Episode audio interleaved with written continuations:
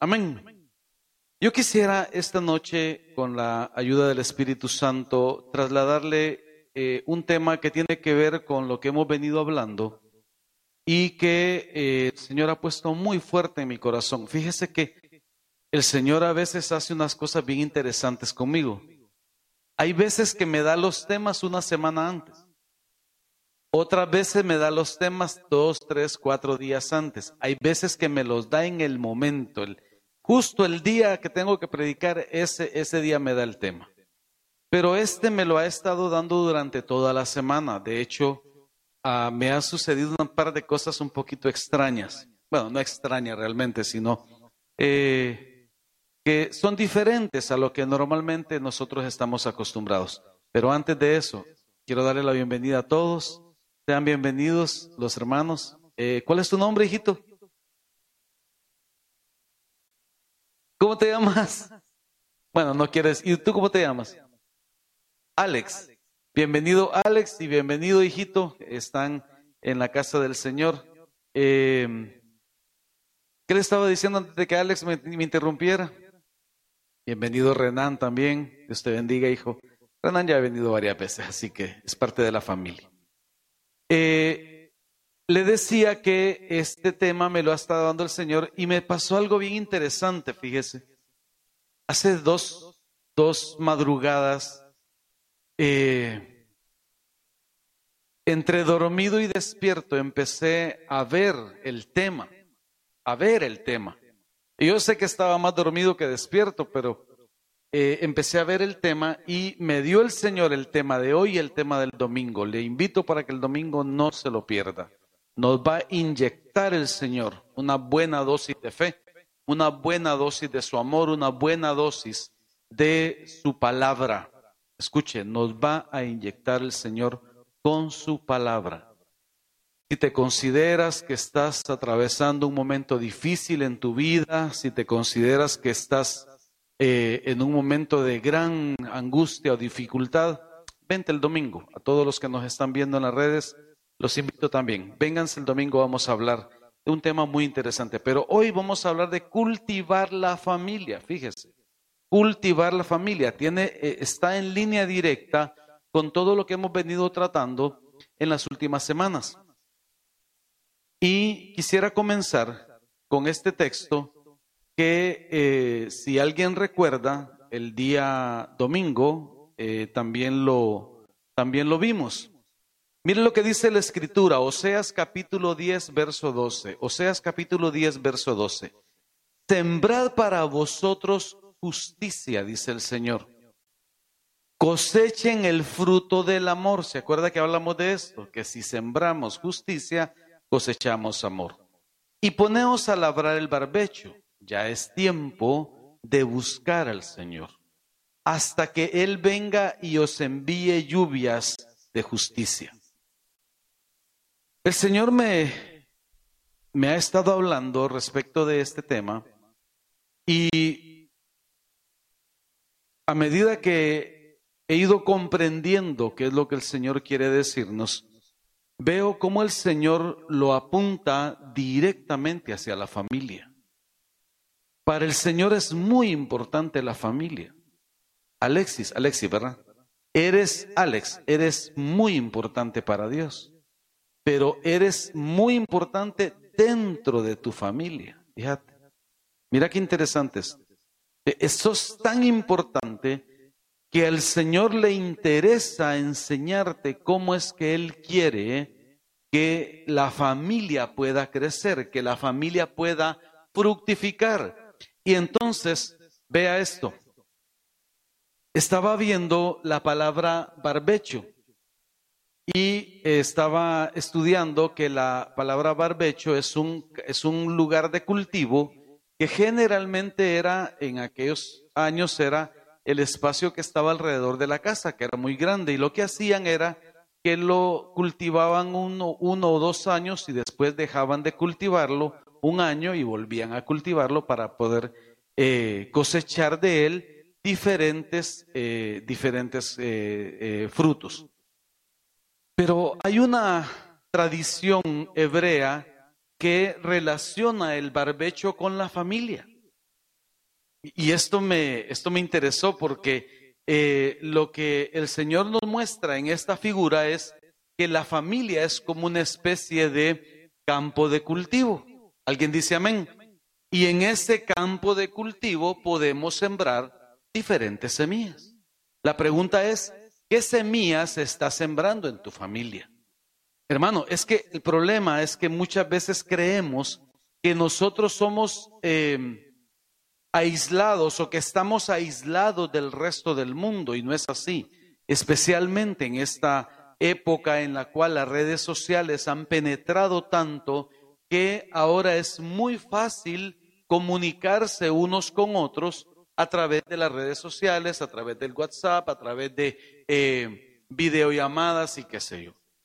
Entonces estamos siendo bombardeados, fíjese, estamos siendo bombardeados desde lo más arcaico que sería la radio, pasando por la televisión, pasando por el cine, por los periódicos, hasta lo más moderno que sería el Internet, las redes sociales, estamos siendo bombardeados.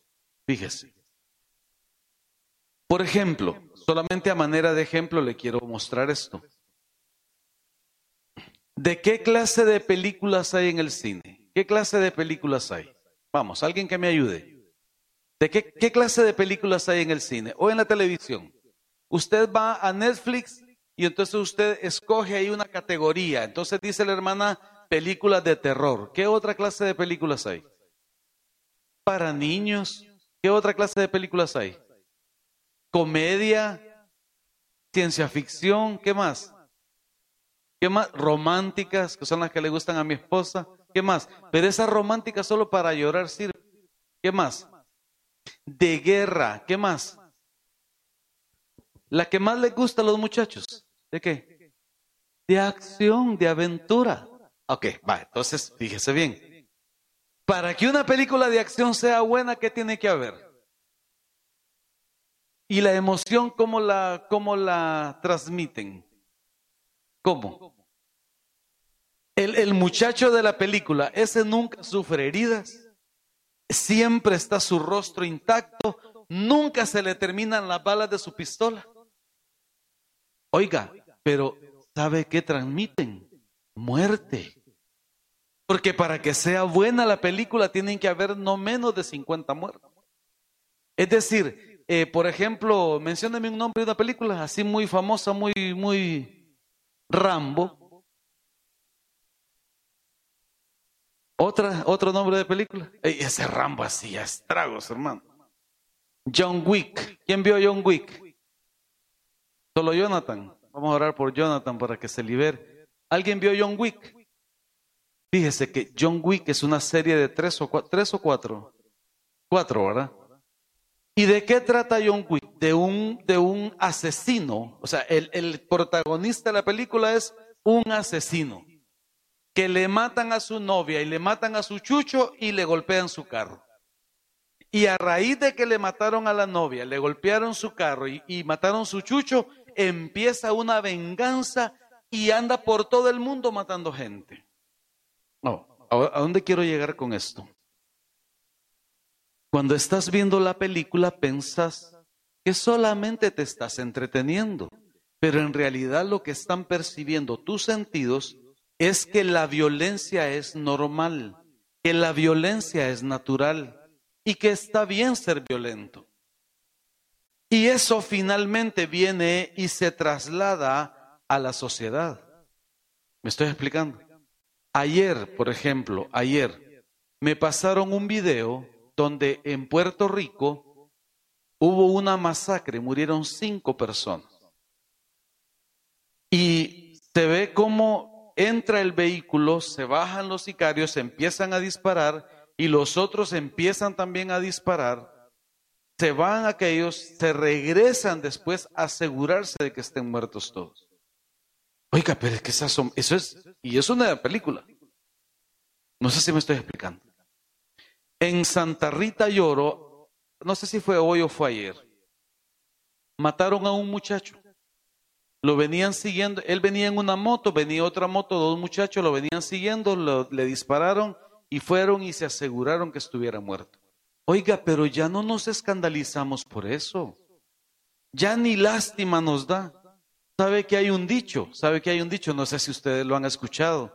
Cuando va uno en la carretera y hay un accidente y solo vieron golpes en los carros, no, no sirvió. Si hubieran habido muertos, se hubiera servido el accidente. ¿Por qué? Porque eso es lo que estamos absorbiendo en la familia. ¿Me estoy explicando? ¿Y qué tal las novelas? Que ahora ya no son novelas. Ahora se llaman eh, series, narcoseries. Oiga, sin senos no hay paraíso. Las chicas de la mafia. ¿Cómo se llamaba aquella de la, de la señora aquella Castillo? La reina del sur. El patrón del mal. ¿Cuál otro? El dragón. La piloto. Y todas, todas las novelas llamadas ahora series, ¿qué es lo que te enseñan? Por ejemplo, las chicas te enseñan que tienes que enseñar tu cuerpo para poder ser popular.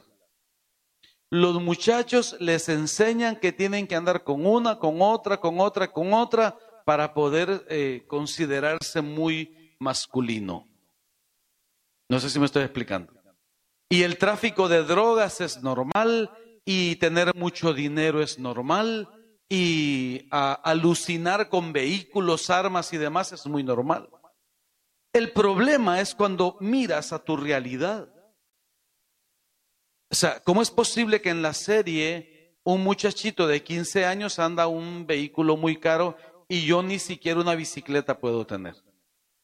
Y entonces cuando venimos a esa realidad, lo que vimos allá empezamos a replicarlo en la vida y entonces comienza tal vez aquel muchachito que eh, se emocionó viendo una película, una serie y vio que a la vecina eh, no le sirve el pasador del portón y entró un día a pedirle prestado sin decirle nada eh, la bomba de su pozo.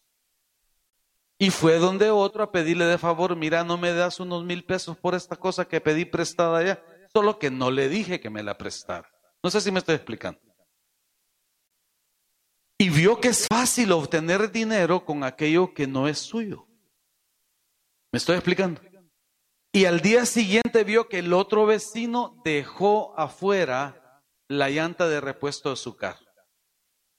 Y entró, se llevó la llanta de repuesto y fue a venderla y comienza una vida de delincuencia. ¿Me estoy explicando? De repente se encuentra con un su amigo y este su amigo le dice, mira vos, ¿no has probado vos de estos puritos que dan risa? Hombre, y dan risa de verdad, sí, sí dan risa. Mira, ¿y eso es cómo se fuman? Ah, sí se fuma, mira. Yo no sé cómo se fuma eso. Te voy a regalar uno. O te voy a dar un, un pase, un pase le dicen, va. Así le dicen ¿Alguien sabe cómo le dice? No se haga, hermano, si sabe. Te voy a dar un pericazo o una línea. ¿Sí? Una línea. Vení, te voy a cortar una línea. Te la voy a regalar. La primera te la regalo. Ya mañana tenés que comprarla. ¿Me estoy explicando? Y entonces al día siguiente aquel muchacho vio, probó aquello. Oh, esto es andar Ah, el más guapo, el más fuerte, el más conquistador de todos, invencible, le inhibe sus, penas, sus situaciones, hermano, y te empiezas a hundir. Y cuando acuerdas, ya no puedes salir de ahí. ¿Me estoy explicando? Porque ahora el perico del que habló Alex ya no te lo regalan, ahora tienes que comprarlo.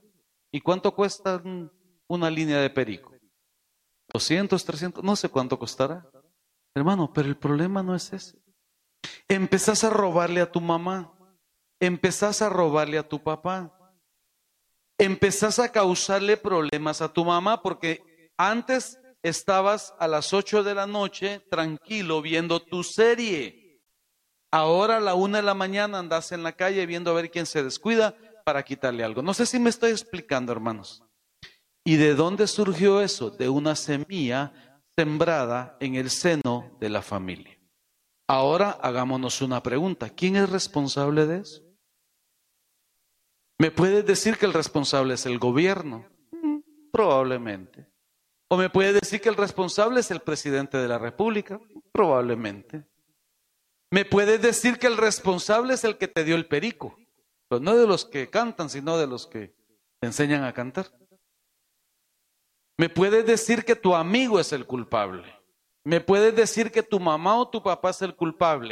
Padres, me pueden decir que los hijos, es que este, este viera cómo le digo yo, que deje de andar en eso y no me hace caso.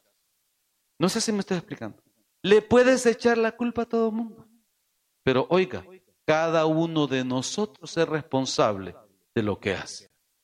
Y cada uno de nosotros es responsable de lo que permitimos que se siembre en nuestra familia. Entonces, volvemos a lo que Dios quiere que sepamos. Mire lo que dice la escritura, por eso es que quise repetir este texto. Ya es tiempo de buscar al Señor. Ya es tiempo de buscar al Señor. Ay, pastor, lo que pasa es que es que ustedes los evangélicos son bien aburridos. Mire que ni a la playa van. Sí, a veces no vamos a la playa porque no nos queda tiempo, hermano. Pero viera que no somos tan aburridos como usted piensa. El, el miércoles, después de que nos reunimos, tomamos cafecito con pan, hermano, y viera que bien la pasamos. No sé si me estoy explicando, es decir, me puedes poner todas las excusas que quieras. Me puedes decir, ay, pastor, es que eso a estar ahí sentado escuchándola a usted, y usted tan aburrido que es que ni un chiste cuenta. Usted no divierte, pastor. Es que no vine a divertir. Vine a enseñarte la palabra. Amén. Entonces, fíjate esto, lo que el Señor quiere mostrarnos esta noche, porque es muy importante. Vamos a la escritura. Mateo capítulo 13, verso 8. Pero otras, hablando de las semillas, cayeron en tierra buena y dieron fruto una ciertamente a ciento por uno, otra a sesenta y otra a treinta por uno. Fíjese, esta es la parábola del sembrador, donde el Señor dice que una parte cayó junto al camino, otra entre las piedras, otra entre los espinos, y ninguna de estas había dado fruto, solamente la que cayó en buena tierra. Entonces, si vamos a considerar algunas cosas y nos vamos a poner de acuerdo, vamos a convenir usted y yo algunas cosas. En primer lugar, cuando hablamos de tierra buena, estamos hablando de usted en la familia. Es decir, que la familia es tierra buena. Con un amén sería genial. Usted y la familia son tierra buena. Lo voy a volver a decir usted y la familia son tierra buena. Amén. Fíjese, esta es una bendición de parte de Dios. Si alguno de los que está aquí o de los que me está viendo en las redes sociales, en, en Facebook, en TikTok, eh, si alguno se considera que no es tierra buena, yo te vengo a decir de parte de Dios que es la voluntad de Dios que seas tierra buena. Es decir, no eres tierra buena por lo que sos, sino por lo que Él es. ¿Me explico? Es decir, eres tierra buena por lo que Él quiere hacer contigo, por lo que Él quiere producir en ti, por, lo, por la voluntad de Él, no porque yo sea bueno. No sé si me estoy explicando. Es decir, por mí mismo, hermano, yo soy el más miserable de todos los que estamos acá. Pero él consideró que yo y que mi casa eran tierra buena. Y empezó a sembrar semilla el Señor en mi corazón. Después de tener, hermano, un montón, ¿cómo se llama eso? Eh, Aarón, ¿cómo se llama el, cuando un campo está así lleno de rastrojo? No, no es rastrojo, es, ah, está lleno de basura, pues, de, de monte. ¿Cómo sería eso? Montarral, sí, pero tiene otro nombre, tiene otro nombre.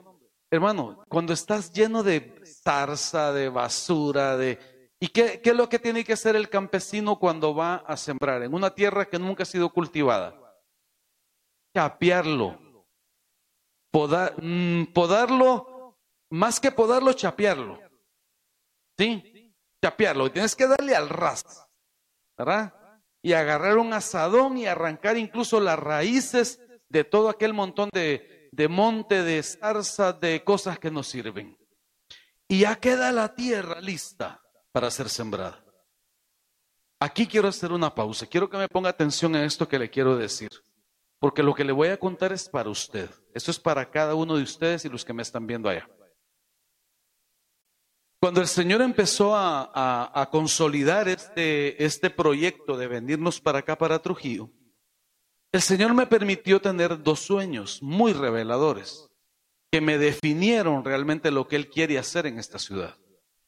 Y uno de esos sueños, yo estaba eh, de pie y el Señor estaba aquí atrás de mí y había unas personas alrededor y había enfrente de mí una especie de... ¿Qué sería eso, hermano Saúl? E, es, esa cosa que usan para riego, pero eran unas tuberías grandes. Es un arco, exactamente, un arco de tubo, de, de, de, de, yo calculé en aquel tal vez, tal vez unas 12 pulgadas de diámetro aquellos tubos, ¿verdad? De, no era PVC, era un material mucho más fuerte.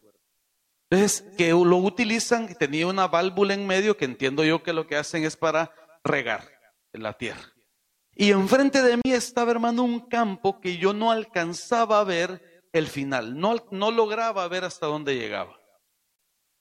Y ese campo se extendía enfrente de mí y toda la tierra, todo aquello estaba preparado, listos. Había pura tierra, no había basura, no había restos de otras cosechas, eh, no habían piedras, no había, eh, no habían agujeros, hoyos, ni, no sé si me explico, parecía mesa de billar aquello, parejito aquello. Y se lograba ver la tierrita así, color café, entre café y negro, muy bonita. Y entonces el señor que estaba al poquito hacia atrás de mí me dijo, quiero que mires al frente. Y sí, Señor, estoy viendo al frente. Este es el campo que estoy poniendo delante de ti. Y lo vas a sembrar con esta clase de semilla. Ahora quiero que mires a tu derecha. Te me volteé. Y miré, hermano, otro campo enorme. Las mismas condiciones. A este campo le vas a poner esta semilla. Quiero que voltees otra vez. Y miré hacia el otro lado y lo mismo, aquel campo enorme, quiero que le pongas esta semilla. Y quiero que mires a este lado, los cuatro lados. Entonces vi aquel campo. Y entonces me dijo el Señor, a este le vas a poner esta semilla. Entonces, para cada uno me dio una semilla. Y este es el agua con el cual la vas a regar. Y entonces, aunque es obvio, yo no sé si a usted le ha pasado esto. Pero cuando uno está soñando este tipo de cosas, como que uno tiene un poquito más de libertad para hablar con el Señor. Entonces yo recuerdo que le, no sé si se lo pregunté así, hablando, no sé si fue que lo estaba, eh, no, no en telepatía, sino en, eh, si lo es, si era que lo estaba pensando. Pero entonces yo lo que quería saber era qué significaba el sueño, aunque parecía obvio. Entonces el Señor me dijo, todo lo que ves delante de ti es el territorio donde te estoy poniendo. Y toda la gente que, que, vas a sembrarle semilla es esta tierra. Y la semilla va a germinar y va a dar fruto. Y van a, van a cosechar a montones. Ahora, ¿por qué le dije que eso tenía que ver con usted? Porque usted es esa tierra fértil. ¿Me explico? O sea, yo vine a sembrar en usted a poner una semilla en usted. ¿Cuál es esta semilla? Para ahí quiero que vayamos. Fíjese. Mire lo que dice. Pero el que fue sembrado en tierra buena, pero el que fue sembrado en tierra buena, este es el que dice, oye. Entonces, el primer mandamiento es, oye. Es que, mi hermano, cuando usted le pregunta a alguien, ¿cuál es el primer mandamiento que Dios nos dio? A ver, ayúdenme. Amarás al Señor tu Dios con todo tu corazón, con toda tu mente y con toda tu alma. Ese es el primer mandamiento. No es cierto. El primer mandamiento es, oye Israel, el Señor tu Dios, uno es. Ya lo vamos a ver. Entonces, miren lo que dice, pero el que fue sembrado en tierra buena, este es el que oye y entiende qué cosa la palabra. Entonces, la palabra es semilla. ¿Quién es la tierra buena? Diga yo, diga mi familia. Mi familia es tierra buena. ¿Con qué va a ser sembrada la familia? Con una semilla que es la palabra. Amén. Fíjese bien. El que también da fruto y produce cual a ciento por uno, cual a sesenta y cual a 30 por uno. Entonces, hermano, a ver, alguien me ayuda. Busque Jeremías capítulo 1, verso, creo que es verso 3. Jeremías capítulo 1, verso 3. Rapidito, alguien que lo, alguien que lo encuentre. Le dice, le dice el Señor a Jeremías, ¿qué ves Jeremías? Este es el texto.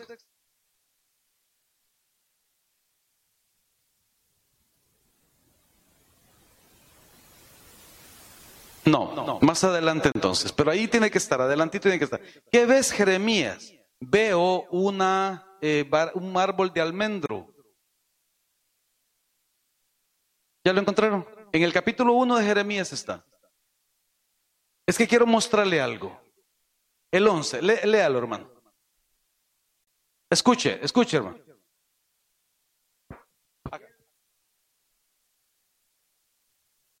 Dice así la palabra.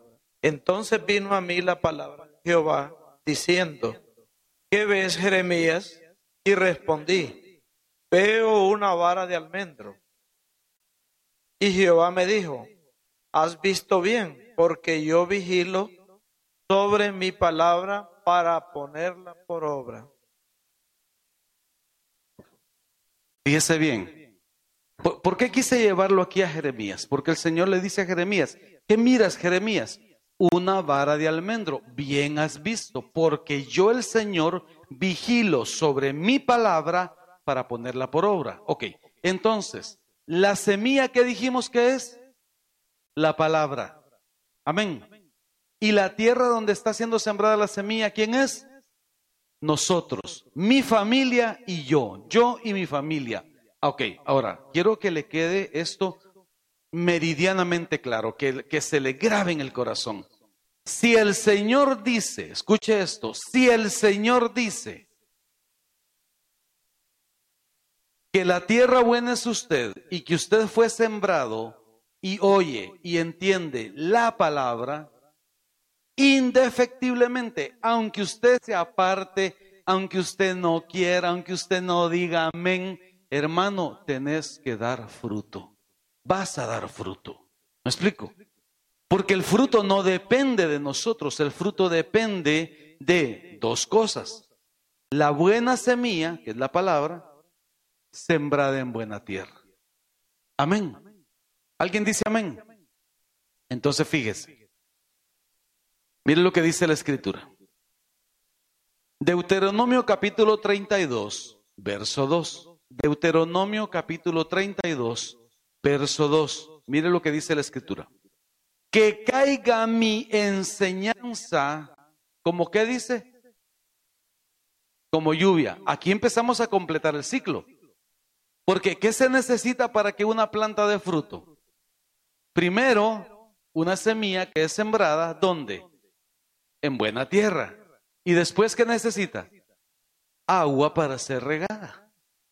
Y note usted que tanto la semilla como el agua que la riega son al final la misma cosa, que es la palabra.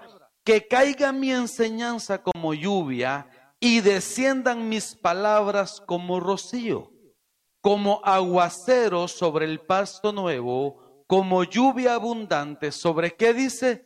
Sobre plantas tiernas. Amén. Fíjese bien. Entonces, vamos a repasar la lección. Tierra buena, ¿quién es? Mi familia y yo. Semilla, la palabra. Y la lluvia, el rocío que la alimenta, la enseñanza, la palabra. Amén. Déjeme volver a leérselo. Busque, eh, ahorita que les prestaron una Biblia, eh, busque Deuteronomio y quédese. Pasa adelante, Irving. Mire lo que dice, que caiga mi enseñanza como lluvia y desciendan mis palabras como rocío, como aguacero sobre pasto nuevo, como lluvia abundante sobre plantas tiernas. Y aquí quiero entonces entrar al tema. Hasta aquí estaba haciendo una introducción para poner una plataforma sobre lo que le quiero enseñar. Fíjese bien, esto es cultivando la familia. Mire lo que dice, el Señor su Dios me ha pedido que les dé estos mandamientos. ¿Para qué dice? Para que los obedezcan en la tierra a la que pronto entrarán y en la cual vivirán. Aquí quiero hacer un poquito de, poner un poquito de contexto. Hermano, el pueblo de Israel estaba en Egipto. ¿En qué condición estaba el pueblo de Israel en Egipto? ¿En qué condición estaba? Eran esclavos. Es decir, que estaban obligados a trabajar haciendo ladrillos, no tenían un salario y lo que pasaba era que les daban comida para, para tenerlos un poco fuertes y que siguieran trabajando, pero eran esclavos. No podían agarrar un vehículo e irse de viaje allá para el Mar Rojo porque eran esclavos. No podían irse para la playa, no podían hacer nada. Esclavos. Y el Señor decide sacarlos de, Egipto para introducirlos a una tierra que dice la escritura que fluye leche y miel. Le da una promesa. Ahora, traslademos eso a nosotros. Con todos los ejemplos que puse anteriormente, la familia se puede volver esclava de los vicios, de las drogas, de las deudas, de la miseria, de la pobreza, de la violencia, del pleito. No sé si me estoy explicando. La familia se puede volver esclava. Como personas podemos convertirnos en esclavos. Ser esclavos de nuestras propias pasiones. Ser esclavo de ese perico que te ofrecieron un día regalado y que después tenés que comprar ser esclavo de, en lugar de buscar un trabajo, en lugar de estudiar, buscar la forma de ver cómo le robas al vecino. Y te volvés esclavo. No sé si me estoy explicando. La chica que sufría violencia en la casa, te consigue un marido que también la golpea. Y esta a su vez tiene hijos que también son golpeados. Y entonces es un ciclo de violencia que se va generando. ¿Me estoy explicando? Entonces, hermanos amados, es la voluntad de Dios que seas feliz. Pero para ser feliz tenés que salir de Egipto, dejar de ser esclavo, ser liberado por la palabra, por el Señor y entrar a Canaán. ¿Qué significa entrar a Canaán? Que entres a morar en la tierra que Dios quiere que mores. Que tu familia entre a morar según lo que Dios quiere que mores. Y a Dios no le interesa ni que estés en vicios, ni que estés en drogas, ni que estés pobreza, ni que estés en miseria, ni que estés en dificultades, que tengas que estar todo el tiempo ahí viendo a ver cómo haces para poder conseguir para la comida. Eso no es la voluntad de Dios.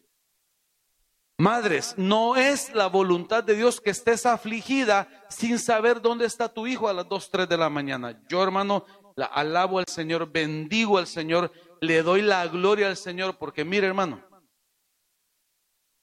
yo sé dónde están mis hijos. ¿Me explico? Sé dónde están mis hijos. Yo me levanto a veces a las 11 de la noche y sé que ellos ahí están en su habitación. Pero imagínense que Byron anduviera a las 3 de la mañana, no sé dónde, allá por San Martín o por Capiro, y sin saber qué anda haciendo, hermano, yo me muero de la cólera. No, pero es la verdad, hermano. No sé si me estoy explicando. Ah, y que llegue a la casa todo oloroso a petate quemado. Y que llegue haciendo escándalo, relajo ahí, golpeando cosas. Mano, eso no es vida. Perdóname, eso no es vida. No es esa la voluntad de Dios. Entonces, note esto. Por eso quise ponerlo como, como una plataforma de lanzamiento en esto. El Señor, tu Dios, me ha pedido que les dé estos mandamientos para que los obedezcan. ¿Dónde? En la tierra a la cual Él te va a conducir. O sea, no es que te va a sacar de Trujillo. Aquí mismo en Trujillo, esta es tu Canaán. Tu casa es tu Canaán. Tu casa es la, es la tierra que Dios prometió darte. No importa cómo, no importa cómo sea tu casa, no importa si es humilde, no importa si tienes eh, paredes de nylon, no importa, hermano, eso, eso es lo que menos importa, porque no es la pobreza lo que define la felicidad, lo que define la felicidad de la presencia de Dios en tu casa. Y claro, Dios te va a prosperar, Dios te va a prosperar y te va a permitir que vivas de una mejor manera. Amén.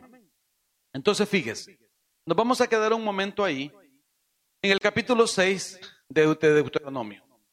El propósito, escuche, el propósito es que ustedes, sus hijos y nietos, déjeme detenerme acá, el propósito es que la hermana Marta, sus hijos y sus nietos, tres generaciones. Mire, mire el alcance que Dios quiere tener, porque ¿qué es lo que está buscando el Señor? Si la hermana Marta, primera generación, y sus hijos, segunda generación, obedecen a la palabra, y estos, a su vez, sus nietos, obedecen la palabra, lo que se va a generar es una cadena, es un, es un círculo virtuoso. Porque a partir de la tercera generación ya no va a ser difícil estar en la presencia de Dios. Amén. es, eso es lo que Dios quiere. Entonces dice, el propósito es que ustedes, sus hijos y nietos, obedezcan al Señor su Dios. ¿En qué dice? ¿En qué dice? En todo. Esa es la manera en que ustedes lo honrarán. Como resultado, vivirán, ¿cómo dice? A ver, vivirán como muchos años en pobreza. ¿Así dice? No, no dice así. ¿Cómo dice? A ver, eh, volvamos a leer el texto, hermano. El propósito es que ustedes, sus hijos y nietos, obedezcan al Señor su Dios en todo. Punto. Esa es la manera en que ustedes lo honrarán. Ok, entonces, si obedecemos, esto genera honra. El resultado de obedecer y de honrar, fíjese bien, es que viviremos muchos años llenos de prosperidad. ¿Sabe cómo quiero envejecer yo? Yo quiero envejecer hermano, teniendo niños, teniendo cipotas. Pero no quiero estar afligido. Oiga, no quiero estar preocupado pensando que a ver si este hijo me da o el otro hijo me da o el no, hermano. Yo quiero, yo, quiero envejecer y poder darles a mis hijos.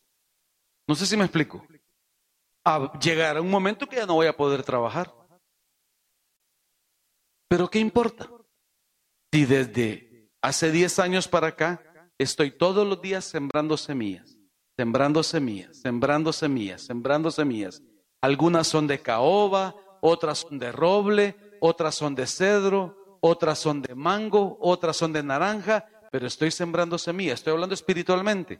Y sé que indefectiblemente cuando llegue la hora de que yo envejezca, que todavía faltan muchos años, hermano, voy a tener fruto y voy a estar prosperado y mi familia va a estar prosperada. Eso es lo que yo anhelo para ti, para tu familia. Pero más que lo anhele yo, eso es lo que anhela Dios para ti y tu familia. Amén. Déjame hacer un paréntesis acá. Una de las cosas que yo quiero como sembrar como una semillita en tu corazón y que te lo lleves, que lo que lo que lo medites, que lo pienses. Hermano, la iglesia no es un club social. La iglesia no es para ir a pasear. Oiga, la iglesia no es para ir a dormir, aunque el pastor sea aburrido. Trata de no dormirte. Amén. La iglesia no es un lugar al cual vamos para ver si vendemos algún producto del que nosotros estamos negociando. Tampoco es para irle a cobrar al que me debe. No, la iglesia no es para eso. Oiga, la iglesia es la entidad espiritual que Jesucristo instituyó, fundó, para que tengamos comunión entre nosotros y con el Padre. A ver si me estoy explicando. Porque estoy haciendo un paréntesis. ¿Dónde vamos a encontrar la verdad?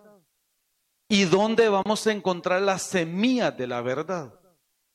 Tiene que ser en la iglesia, hermano. No la vas a encontrar en la playa ni la vas a encontrar en la televisión, ni la vas a encontrar en las series. Es en la iglesia. Por esa razón, hermano, mire, ¿cuál es el propósito de comenzar mañana con la doctrina básica de Corderitos? Hermano, empezar a sembrar semillas en tu corazón. Que tu, que tu corazón vaya creciendo, creciendo, creciendo cada día, que tengas ese sentido de pertenencia, ese sentido de que perteneces a una familia más grande que tu familia en tu casa, que perteneces a un cuerpo ministerial. Y bendito sea el Señor, hermano, en Ebenezer tenemos buena enseñanza. Bendito sea el Señor. No lo digo por mí, pero sí por, las, por los pastores que están detrás de mí. Que cada día nos están alimentando, cada día estamos siendo alimentados para poder alimentar a otros. Amén. Entonces, lo que trato de transmitirte es esto. La iglesia es el lugar donde encuentras las semillas que van a ser sembradas en tu corazón y donde vas a dar fruto. La iglesia es el lugar donde está el agua para alimentar esa tierra que eres tú y que las semillas den fruto. ¿Y cómo funciona esto? Por medio de la enseñanza. Si te fijas, si te fijas, no sé si alguien lo ha notado, pero aquí Siempre estamos enseñando la palabra. Aquí no tenemos mensajes motivacionales. Aquí no tenemos mensajes de, fuego.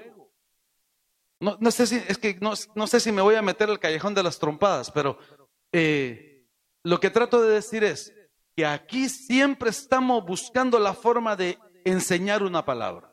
Siempre. Porque hemos entendido que solo la enseñanza de la palabra es la que va a transformar tu vida. Yo les decía a los hermanos el miércoles, aquí no prohibimos nada. Oiga, no le prohibimos nada a nadie. Pastor, ¿y entonces cómo es? No, hermano, es que es el Espíritu Santo el que te va a enseñar. Mi deber es exponer la palabra, nunca imponerla. No sé si me explico. Aquí no imponemos nada. Pastor, ¿y las hermanas pueden usar aritos? Pues sí, hermano, claro que sí. ¿Por qué no? ¿Y tiene texto para eso? Claro que tengo. En el libro de Esther veo que ella se atavió para presentarse delante del rey y se ponía aritos. Oiga, ¿sabe dónde, dónde le pusieron un anillo a Rebeca? A ver, ¿alguien sabe? Rebeca, la que se casó con Isaac, ¿sabe dónde le pusieron el anillo? En la nariz. No me imagino yo a la hermana Marta con un anillo en la nariz. No, no sé si me estoy explicando. El punto es, hay cosas que vas a tener que cambiar en tu vida. Estamos de acuerdo. Yo les digo a los muchachos allá cuando estamos en el campo, hermanos, guarden su lenguaje. Y cuando comparo un poquito los grupos, me doy cuenta que, por ejemplo, aquí donde está Renan, son un poquito más, más tranquilos para hablar. Pero siempre se les sale una que otra mala palabra. Ay, pastor, perdone, te me salió una mala palabra. Hermano, pero ¿quién es el que te va a convencer de hablar diferente? El Espíritu Santo. Mi deber es exponer la palabra, nunca imponerla. Amén. Bendito sea el Señor. Cierro el paréntesis. Mira lo que dice la escritura. Debes pensar constantemente en estos mandamientos que te doy este día. ¿Cuál es la forma entonces de sembrar semilla en tu corazón? Pensar, pensar, pensar. Dice la escritura en Proverbios que según es el pensamiento del hombre, así es él. Ahora, entonces fíjese bien, tenemos que cambiar nuestra forma de pensar.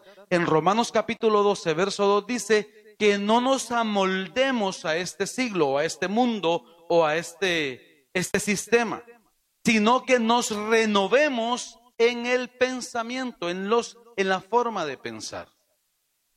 A ver, entonces fíjese, nos han metido a la cabeza de que de nada sirve estudiar.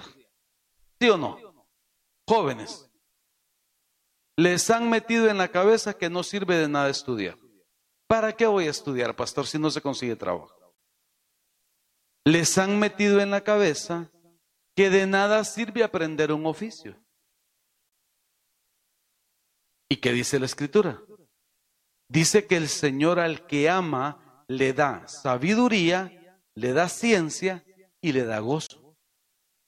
Sabiduría, tomar decisiones. Ciencia es aprendizaje. El otro día estábamos hablando con nuestro hermano Saúl y yo le suplico al Señor que nos permita poder concretarlo, de la posibilidad de formar aquí en Trujillo una escuela técnica, para que los muchachos como ustedes aprendan una, eh, ¿qué sería? Un oficio, un oficio técnico, que aprendan a trabajar en metal, que aprendan a hacer piezas de metal, que aprendan a reparar máquinas. Hermano, ese es el futuro. Yo quisiera, Maxim, vas a estudiar Derecho, me dijiste, ¿verdad? Sí, eh, hijita, que seas una buena abogada, así como es tu pastor. Hoy me peleé, hermano, con los jueces y con los fiscales. Hermano, pero eh, el punto es, si, vas a hacer algo, hazlo bien hecho. ¿Me explico? Si vas a ir a chapear el solar del vecino, hermano, que te quede pero nítido, como que fuera barbero. Así como el pelo de Alex, mire, bien cortadito, bien hechita la línea alrededor de su cabeza. No sé si me explico. Si vas a lavar ropa ajena, que no te quede apestosa, que te quede bonita y no le eches cloro a la ropa negra. Entonces la vas a arruinar. Si vas a planchar ajeno, que te quede bien nítido. No sé si me estoy explicando, hermano. Si estás estudiando, estudia bien, aprovecha el tiempo. Eh, no estudies para el examen porque eso no sirve. Estudia para la vida. Yo siempre digo esto, cuando alguien me dice que es abogado, ¿de cuál, de cuál clase de abogado sos? ¿Del que pasaba los exámenes o del que se preparó para los juicios? ¿Y cómo sé que, es un buen abogado? Lo llevo al juzgado, a que se enfrente a la realidad. Y ahí enfrente de los jueces, cuando no tenés eh, nada que acudir más que a tu cabeza, ahí demostras que sos un buen profesional. ¿Me explico? Entonces, ¿qué trato de decir? Que es la voluntad de Dios que crezcamos y que hagamos las cosas bien hechas. Conste que esto no es un mensaje motivacional, esta es la voluntad de Dios. Entonces, noten esto, debes pensar es que solo, solo así debió haber quedado el texto. Señor me perdone por lo que estoy diciendo, pero hermano, es que no se va a enojar conmigo si le digo algo. Algunos necesitan quitarle el nailo al cerebro. Que se ha visto, cuando se compra algo nuevo. Que viene con un nailito, ¿va? algunos todavía lo tienen ennailado, hermano, no lo han estrenado. Bueno, necesitamos estrenar el cerebro y ponernos a pensar, pensar, pensar, que es procesar lo que hay en tu mente y en tu corazón. Entonces, vea esto. Nos han obligado a pensar que estamos necesariamente destinados a vivir en pobreza. ¿Y qué dice la escritura? Dice que Él, siendo rico, se hizo pobre para que yo fuese enriquecido. Entonces, si Él dice que yo voy a ser enriquecido, mis pensamientos tienen que ser en función de eso. Mano, ¿sabe, sabe, ¿sabes qué? Estoy impulsando en esta ciudad la forma de ver cómo creamos negocios. Escucha, estamos, ¿cómo, cómo creamos negocios? Y no voy a publicar mucho porque entonces alguien me puede copiar la idea, pero no importa si me copian la idea. Oiga, quiero ver cómo montamos un espacio donde cuatro o cinco hermanas puedan tener ahí sus negocios y que compartan el espacio y que puedan vender. Y si tienes una idea, algo que quieres hacer, algo que, que consideres que puedes hacer, ven y habla conmigo, yo te voy a ayudar. Porque a mí el Señor no me permite poner negocio para mí, pero sí me está impulsando a hacerlo con ustedes. ¿Me explico? Porque es la voluntad de Dios, hermano, que prosperes. Pero entonces, mire, debes pensar constantemente en estos mandamientos. ¿Cuáles? Lo que están escritos.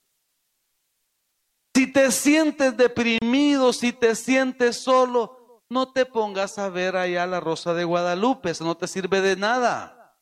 Mejor ponete a pensar, el Señor es mi pastor, nada me faltará. Si sientes miedo, ¿Qué tienes que pensar? El que habita el abrigo del Altísimo morará bajo la sombra del Omnipotente. Amén. Amén. Amén, hermanos. Padres, madres, si estás afligido porque tu hijo está rebelde y no quiere venir a los pies de Cristo, ¿qué tienes que pensar? ¿En irlo a meter al batallón? Sería bueno, sería bueno. A Luis David casi lo meto al batallón la vez pasada. David? y al Jonathan también. Oiga, ¿cuál es el pensamiento que debemos tener? Porque es muy fácil, hermano, es muy fácil desechar al hijo.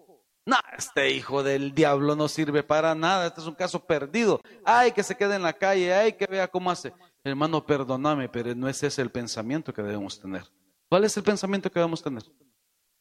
La escritura dice, cree en el Señor Jesucristo. ¿Y qué dice? Y serás salvo tú y toda tu casa. Y esa es la promesa. Amén. Entonces, pensar.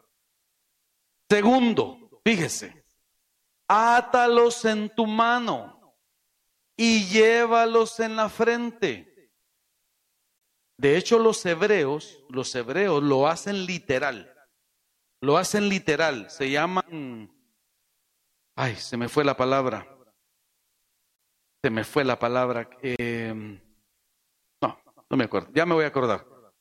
Ah, tienen unas especies de, en el borde de la, de la túnica, una especie de, de listones y ahí andan escritas la palabra. No me acuerdo cómo se llama esa palabra átalos en tu mano y llévalos en la frente. Ahora bien, yo no quiero, no, se vaya, usted no va a ir mañana y va a mandar imprimir ahí al Señor de mi pastor y se lo va a pegar en la frente. Y va a salir a la calle con un rótulo, usted iba. Sería bueno, hermano, sería bueno. Le van a decir que está loco. No. Oiga, dos cosas le está diciendo el Señor. En las manos, porque tus manos son las que sirven para poder hacer cosas. Con lo que haces, lo que realizas con tus manos. Con tus manos puedes bendecir y con tus manos puedes maldecir.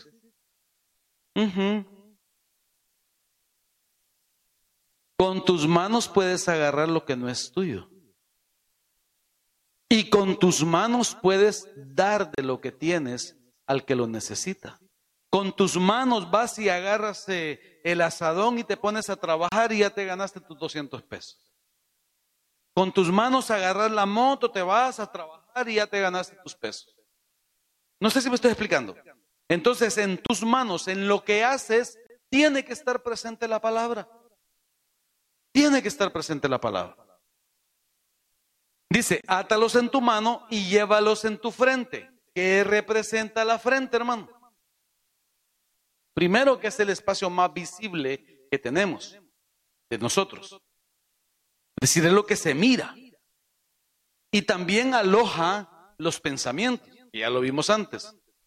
Entonces, pero como es el espacio más visible, porque ¿qué es lo primero que miras cuando encuentras a una persona? ¿Qué es lo primero que le miras? La cara y de la cara los ojos y la frente. Tiene que verse la palabra reflejada en ti. Tiene que verse. A mí me pasó algo extraordinario. Digo que es extraordinario porque en ese ambiente en el que yo me muevo, hermano, ah, muchas veces mm, tiene lugar el, este materialismo, esto de, de ser eminentemente terreno todo. Y estábamos en un juicio y éramos varios los abogados de la defensa. Y estaba conmigo litigando una, una abogada eh, de San Pedro Sula. Y cuando terminamos el proceso, entonces otro de los abogados se acerca a ella y le dice, Mildred, a mí que me gusta cómo litiga el abogado Efraín. ¿Y cómo, cómo litiga el abogado Efraín? Es que parece predicador. Ay, Dios, si supiera, le dice Mildred, él es pastor, le predica tres veces a la semana, hay razón de que usted lo haga. No sé si me estoy explicando, es decir, se nota. Yo no iba con la intención de eh, hacer, hacer que mi trabajo pareciera el de un cristiano, no, eso sale natural. Tiene que notarse que la palabra del Señor está en ti. Amén. Digo, ya casi termino, hermano. Cuando el Señor tu Dios te haya introducido en la tierra que les prometió a tus antepasados, Abraham, Isaac y Jacob, y cuando te haya dado ciudades grandes, como Trujillo, y hermosas que no edificaste, repletas de todo tipo de bienes, con pozos que no cavaste, viñedos y olivares que no plantaste, y cuando hayas comido hasta saciarte, fíjese bien, cuando el Señor tu Dios te haya introducido en la tierra. A ver, ¿cuál es la conclusión acá? Si es que el Señor te introduce en la tierra, así dice. Si por si acaso el Señor puede darte prosperidad, no, te está diciendo, cuando el Señor te haya prosperado. Es lo que está diciendo. Dice, te va a entregar ciudades que no edificaste. Ah, ¿Cómo funciona eso? Hay una promesa, ahí mismo en Deuteronomio, que dice que todo lugar que pise la planta de nuestro pie es nuestro territorio. Y estábamos atravesando un momento bastante complicado en la familia, económicamente. Y yo recuerdo que yo iba para un lugar de Santa Bárbara y yo aprovecho cuando voy en el carro a ir eh, adorando al Señor. Y ese día que estábamos atravesando un momento, como le digo, complicado, me acordé de esta promesa. Y cuando me acuerdo de la promesa, eh, detengo el carro y me bajo y le digo al Señor, Señor, su palabra dice que donde yo ponga mis pies es mi territorio. Me quité los zapatos, hermano, parecía loco yo. Y empecé a caminar, hermano, en la carretera. Señor, yo declaro que este es mi territorio. Asombres. No había pasado ni una sola semana y gente que yo absolutamente nunca en mi vida había visto empezaron a llamarme para que llevara casos en ese lugar. Si eso no es el cumplimiento de una promesa, ¿qué más puede ser? ¿Por qué? Porque te va a entregar ciudades, hermano. Ah, ¿Qué representa que te entregue una ciudad? Que pones un negocio y que viene todo mundo a comprarte tu negocio. ¿Me explico? No tienes que hacer más que ser diligente en lo que haces. Amén. Quiero terminar con eso. Mire lo que dice la palabra. El que hace caso a la palabra, ¿qué dice? Prospera. Dichoso el que confía en el Señor. Te lo voy a volver a leer. El que hace caso a la palabra, ¿qué dijimos que era la palabra? Semilla. Y la tierra buena, tú y tu familia. Y el rocío, el que la riega. Entonces, el que hace caso a la palabra, prospera. Dichoso el hombre que confía en el Señor. Amén, amén y amén. Póngase de pie, hermano amado, a ver si me ayudan con el piano. Yo quisiera esta noche hacer algo que el Señor ha puesto en mi corazón. Si hay alguien entre nosotros que necesite delante del Señor pedirle a una oración por su familia o porque estás atravesando una situación difícil, porque estás eh, en alguna aflicción, yo quiero que inclines tu rostro. Y si quieres venir aquí al frente, vente al frente, vamos a orar. Pero lo que quiero es que pongamos delante del Señor a la familia, escucha esto, a tu familia. Ahí con tus ojitos cerrados, pon delante del Señor a tu familia. Pon a tu familia delante de ti. A tus papás, a tus mamás, a tus hijos, a tus nietos, a tus sobrinos. Si quieres venir aquí al frente, ven, vamos a orar. Padre, en el nombre de Jesús, delante de ti, Señor, pongo a cada uno de los que aquí estamos reunidos, Señor. Tenemos necesidad de ti, Señor. Mi familia tiene necesidad de ti, Señor. Hoy, Señor, yo pongo delante de tu presencia la familia de cada uno de mis hermanos. Que sea tu gracia, Señor, con cada uno. Tú conoces las necesidades de la familia, Señor. Y es tu voluntad, Señor, que la familia sea fortalecida en ti, Señor. Es tu voluntad, Señor, que sembremos semillas de amor en la familia, Señor. Hoy yo suplico, Padre, por cada uno de mis amados hermanos. Señor, que tú suplas sus necesidades. Que tú permitas, Señor, que puedan ser prosperados. Que aquellos, Señor, que han caído en alguna aflicción o en algún vicio, Señor, que aquellos, Señor, que están atormentados por un vicio, Señor, que tú, Señor, les permitas poder ser libres. Que sea tu gracia, mi Señor, con cada uno. Hoy, Señor, he dispersado tus semillas entre ellos, Señor. Hoy yo te suplico, Señor, que como buen sembrador, tú, Señor, hagas que germinen en cada uno de ellos y en su familia, Padre. Que ellos sean buena tierra, Señor. Y que tu gracia permita, Padre, que hay en la misericordia y la bendición en ti, Señor.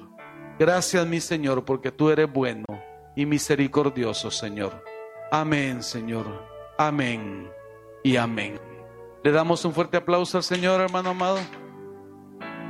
Que el Señor lo lleve con su bendición. Salude a su hermano, bendiga a su hermano. Que nadie se quede mañana a las 7 de la noche. Comenzamos con la doctrina básica de corderitos. Amén amén y amén.